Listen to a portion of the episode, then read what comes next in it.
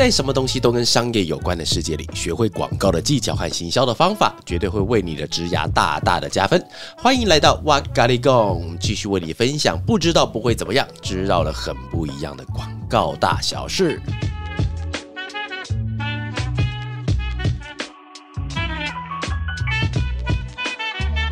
Hello，大家好，那欢迎又来到这个小地方喽。那这个系列有你想知道的广告大小事，那。如果你不想知道的话，我也不知道你为什么要进来了哈。就是还有关于 偶尔在广告这条路上的一些心路历程。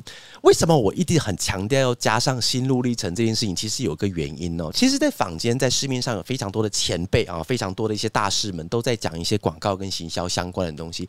大家讲的东西都很棒，好，但是依照我自己的经验来讲话，我想要把我会的东西，除了一些形而上的概念之外，我也想告诉你一些我真实叠过胶的。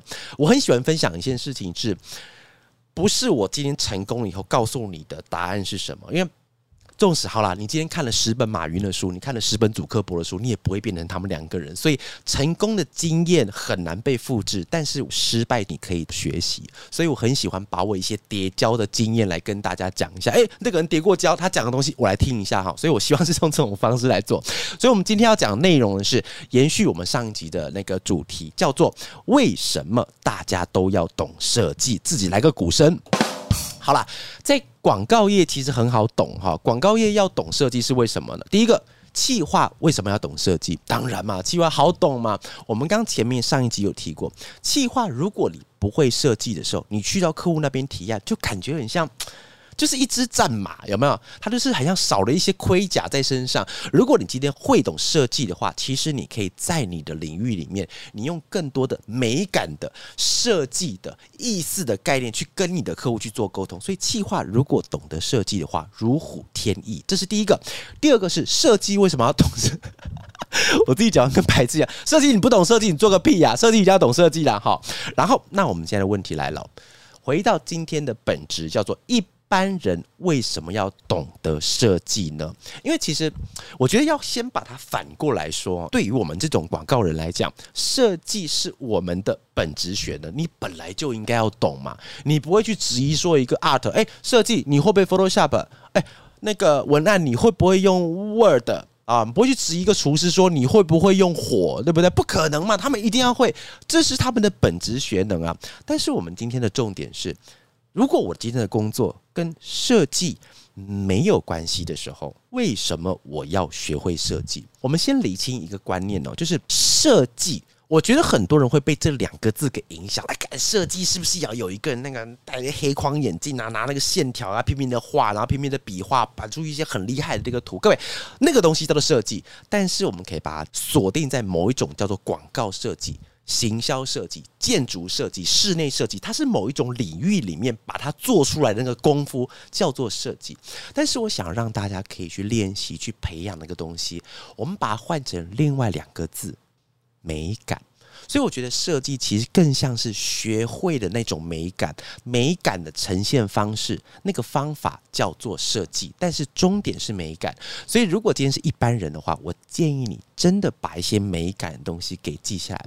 我举个例子哦，有些人讲说我不是这广告行业，我不做，我怎我怎么会懂设计？我不懂美感。来，各位分享一下，一朵花美不美？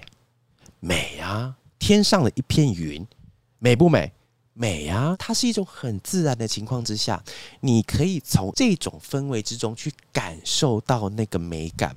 好，那我们来讲一下另外一个概念哦，就是你今天假设不是广告设计业，你是其他的行业，你懂设计的时候，你很容易会被跳脱出来，因为。老实说，其实每一个人在工作的分数上，除非你今天真的是特意摆烂，不然每一个人的工作分数不会差到太多了。因为每个人好了，我们都给每个人平均分数高一点，六十分、八十分，其实基本上人都有，只要是你愿意去做的话，你都会有一定的分数。问题来了，当每一个人的分数都一样的时候。你要怎么让自己跳出来？当然有很多的方式，我可以学会逻辑的思考，我可以学会很多的美感的呈现，我可以学会跟人家的沟通，都可以。但是各位，刚才我讲的东西，如果你同意的话，设计美感就是可以让你这个八十分往上抬的。一个方式，方式有非常的多，但是设计绝对是一个。因为老实说，懂得美感跟设计的人并没有这么多的原因，就是因为他们不认为这件事情在他们的人生中占到什么样的重点。所以，当你学会了之后，你一定会有很高的分数。我举个例子哈，像我刚才在跟一个客户在聊天，他是一个电竞品牌，因为他们正在找代理商。找代理商的行为就是，当客户他有个案子需求要发生了，他就打电话给各个代理商说：“哎，A、B、C，来，我们来跟你们来做一下公司简介，我们来选择哪一个公司比较好。然后我当时我我我记得我在跟他们介绍的时候，用语是这样子，因为台湾的像我们这种公司啊，二十三十五十间呢，就是这些间数。老实说，你有没有说谁是六十分，谁是一百分？老实说，真的没有。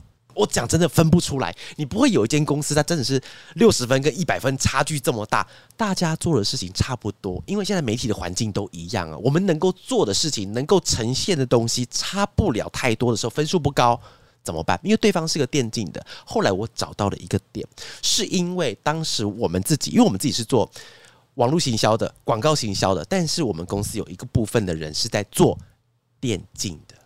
各位，这个差别出来喽。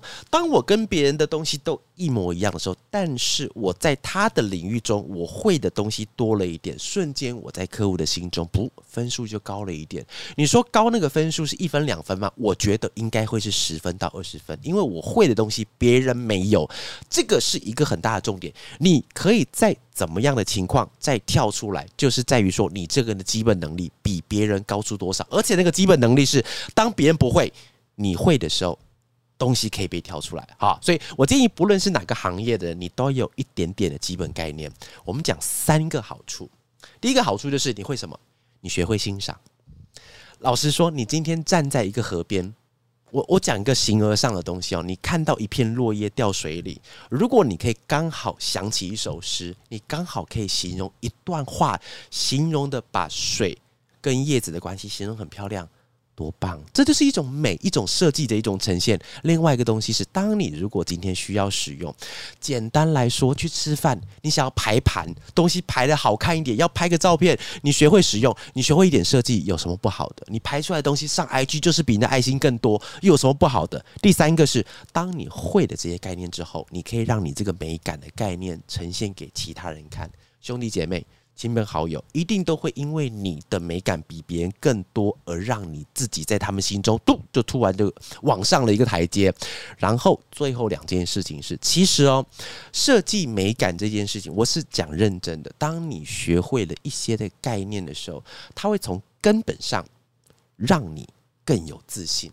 我讲真的，我举个例子哦，如果你今天在街上在逛街在走路的时候，你今天的穿着，你知道你在穿什么东西而穿的时候，跟你只是在路边随便套一件 T 恤就出门，感觉不一样。纵使别人看你的时候，别人看，这不就是一件什么样衣服配什么样衣服吗？但是你自己知道我在干什么，那就是来自于是一种美感的搭配。我知道这个东西配这东西好看，我的自信心会从内。额外出来，所以这边有个重点，就是设计不是为了别人而做的，那是广告行业要做的。你不是广告行业，你要做的事情就是让你的自信可以借由你会的东西而变得更多。那会的东西有很多，其中有一个很大的部分。叫做设计，所以你要学会设计这件事情。好，我们刚才提到了很多关于你为什么要学会设计的。那接下来我也会在我们的节目里再分享一些跟设计更有相关的东西。希望每一集的那个层级是越升越高，越来越精彩的哈。好，那就希望大家在学会设计跟不会设计都不管你都去看一点的同时，我们大家一起继续热血下去。哇，咖喱贡，拜拜。